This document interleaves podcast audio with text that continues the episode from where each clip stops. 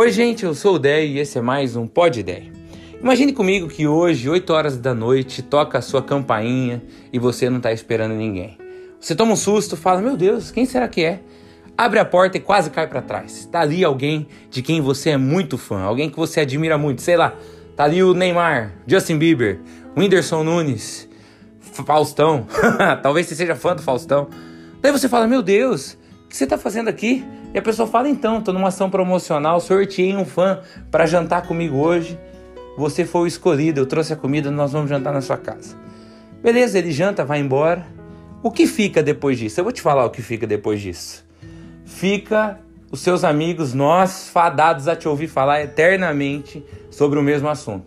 Todo churrasco você vai contar a mesma história, lembrar dos mesmos fatos. Todo ano você vai postar as mesmas fotos dessa pessoa tão incrível na sua casa. Porque teria sido uma visita que te marcaria para sempre. Por que estou falando tudo isso? Porque é isso o Natal para nós.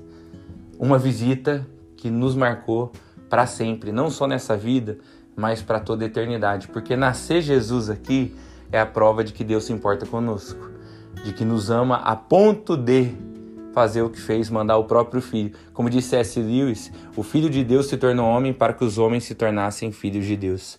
Ou como disse André Fernandes, Deus preferiu ficar um instante sem o filho do que você passar a eternidade sem o pai.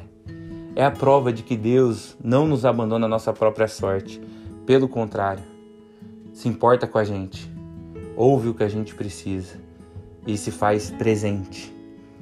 Só que Jesus não só nasce, mas como ele vive, tem uma vida que nos ensina e morre pagando preço por nós, mas ressuscita e está conosco de uma forma diferente agora. Eis que estou convosco todos os dias, disse o próprio Jesus. Mas sabe, gente, o Natal não é só para te lembrar o quanto Deus te ama. Natal também tem lições muito importantes para nós. Se você observar, Jesus nasceu numa manjedoura, podendo Deus escolher os melhores palácios para que o filho dele nascesse, escolheu um lugar simples. Porque Deus decide se identificar com os necessitados. Você é um necessitado em algumas coisas, eu em outras, e Deus se identifica conosco. E não só isso, mas Jesus nasce num ambiente hostil, onde o governante da época, Herodes, é um maluco que já começa uma perseguição e Jesus, bebezinho, tem que fugir para o Egito.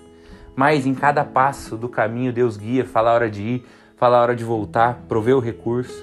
E eu também quero te falar se você está passando por momentos hostis, momentos difíceis, momentos de medo, Deus é contigo e há de te guiar em todo passo do caminho.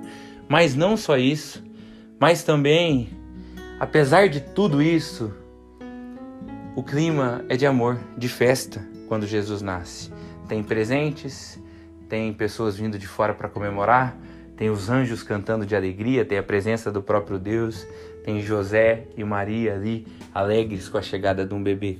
Porque no fundo, no fundo, apesar de todas as dificuldades que nos cercam, o que importa é isso, que estejamos com quem nos ama e com quem amamos. E hoje eu quero que você se lembre disso quando se reunir com aqueles que estão contigo. Que de tudo que acontece, o maior privilégio de todos é essa ideia genial de Deus de uns aos outros, de nos fazer amados e de nos fazer amar. É por isso que eu acho tão bonito, lá em 1 João 3, João diz assim: se amamos nossos irmãos, significa que passamos da morte para a vida. Porque todo mundo existe, mas nem todo mundo vive. Quem vive é quem de fato ama. Então pensa nisso, que Deus abençoe o seu Natal, que você celebre a lembrança de uma visita marcante e especial na sua vida e que mudou tudo e que continua presente com você e em você. Deus te abençoe. Tchau, tchau.